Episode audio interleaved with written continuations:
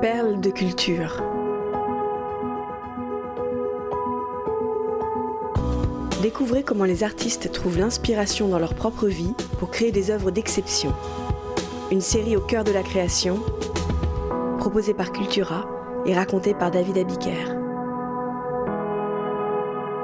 Le Seigneur des Anneaux de J.R.R. Tolkien. Ce samedi 25 septembre 1915, Geoffrey Smith, Robert Gilson, Christopher Wiseman et John Ronald Reuel Tolkien se sont donné rendez-vous dans la ville anglaise de Bath, au George Hotel. Âgés de 21 à 24 ans, ils s'apprêtent à quitter leur entraînement militaire et à partir sous les drapeaux. C'est la dernière fois que les quatre amis se voient avant d'être séparés par la guerre qui fait rage depuis plus d'un an sur le sol français. Smith et Gilson sont dans l'infanterie, Wiseman dans la marine. Tolkien, lui, est élève officier au sein du 13e bataillon des fusiliers du Lancashire.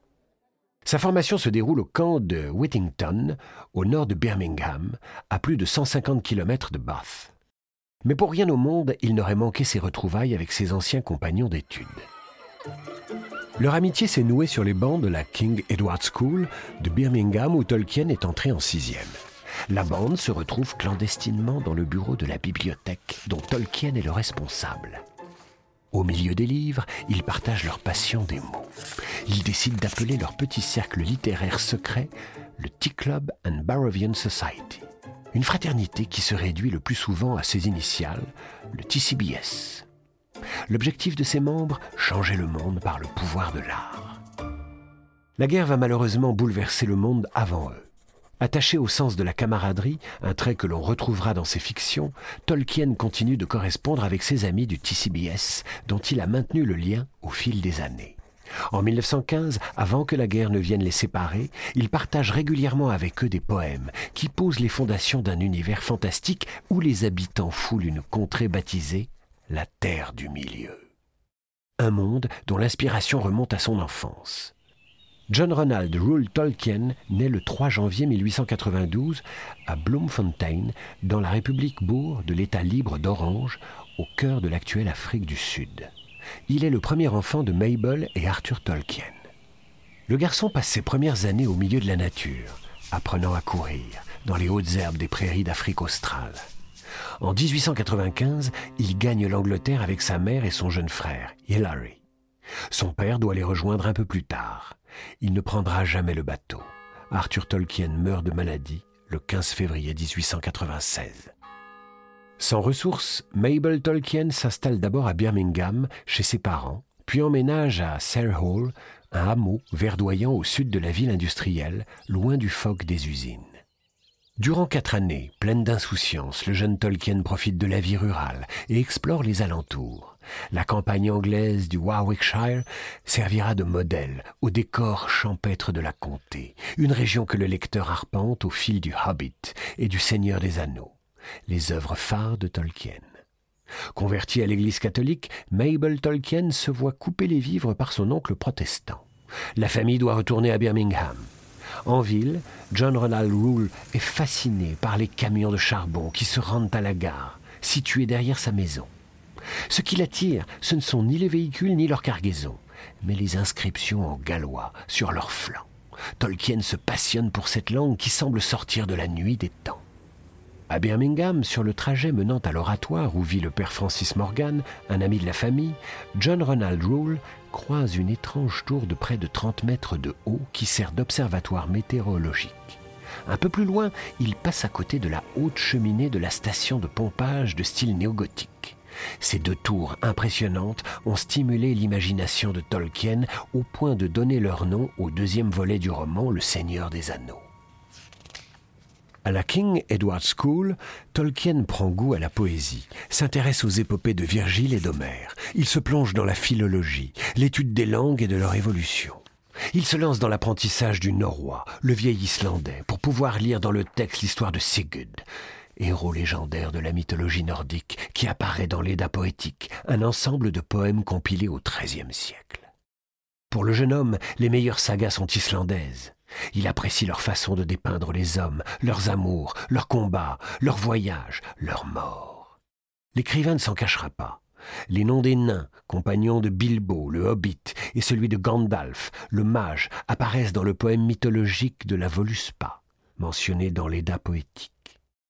La forêt noire du Seigneur des Anneaux, en anglais Mirkwood, n'est autre que le Mirkvir, mentionné dans un autre poème, l'Atlagvida.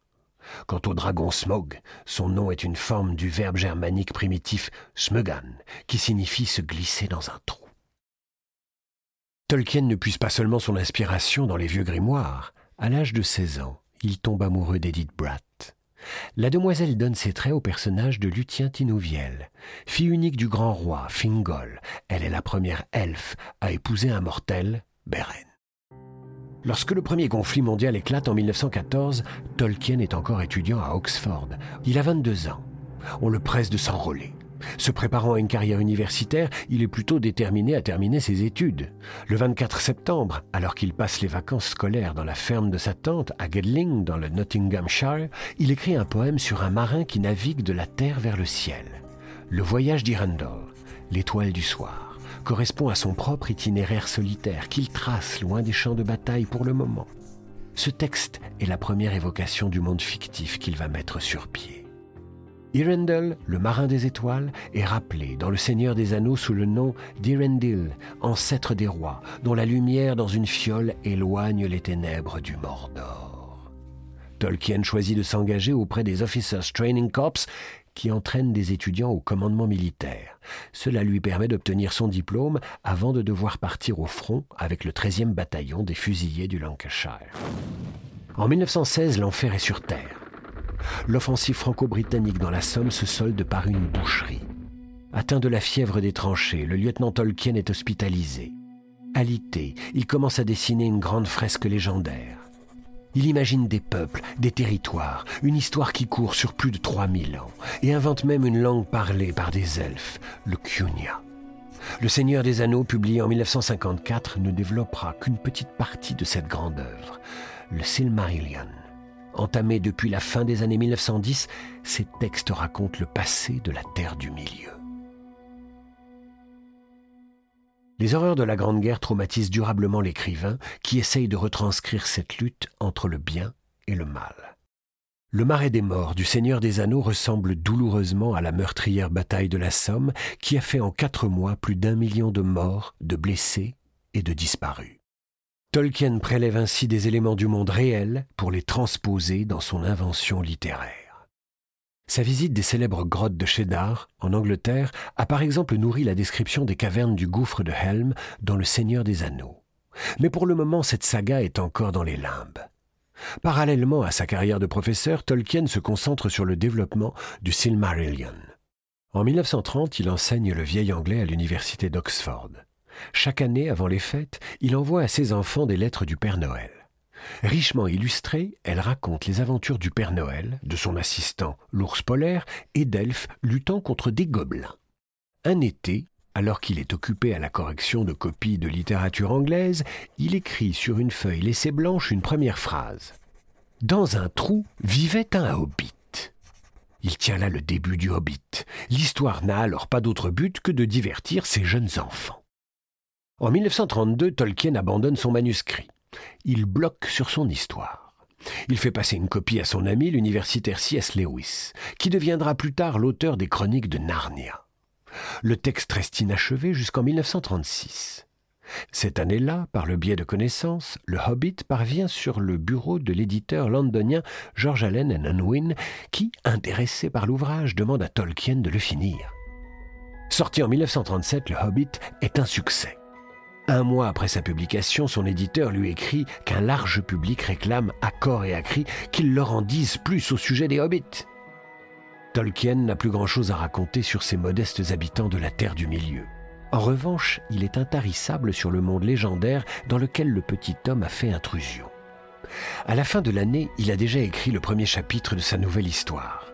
Un jeune et timide hobbit, Frodon Sake, hérite d'un anneau magique. Cette bague est un instrument de pouvoir absolu qui permettrait à Sauron, le seigneur des ténèbres, de régner sur la terre du milieu et de réduire en esclavage ses peuples. La mission de Frodon est simple, détruire l'anneau. J.R.R. Tolkien concentre les sagas islandaises, le cycle arthurien, les mythologies germaniques, la mémoire de ses camarades disparus dans les tranchées et ses souvenirs heureux dans la campagne anglaise pour forger Le Seigneur des Anneaux, une odyssée légendaire de plus d'un millier de pages. Postscriptum. J.R.R. Tolkien a consacré sa vie à développer l'histoire de la Terre du Milieu. Il est mort en 1973 avant d'avoir pu publier le Silmarillion, qui retrace la genèse et les premiers âges de son univers fantastique. Après son décès, son fils, Christopher Tolkien, a rassemblé ses notes et ses brouillons. Une tâche titanesque qui a débouché sur l'apparition de l'ouvrage en 1977. Les droits d'adaptation du Silmarillion sont toujours disponibles. Pour sa série télévisée Les Anneaux de Pouvoir, le studio Amazon n'a en effet acheté que ceux des trois tomes du Seigneur des Anneaux et du Hobbit, ainsi que leurs appendices. Avis aux intéressés.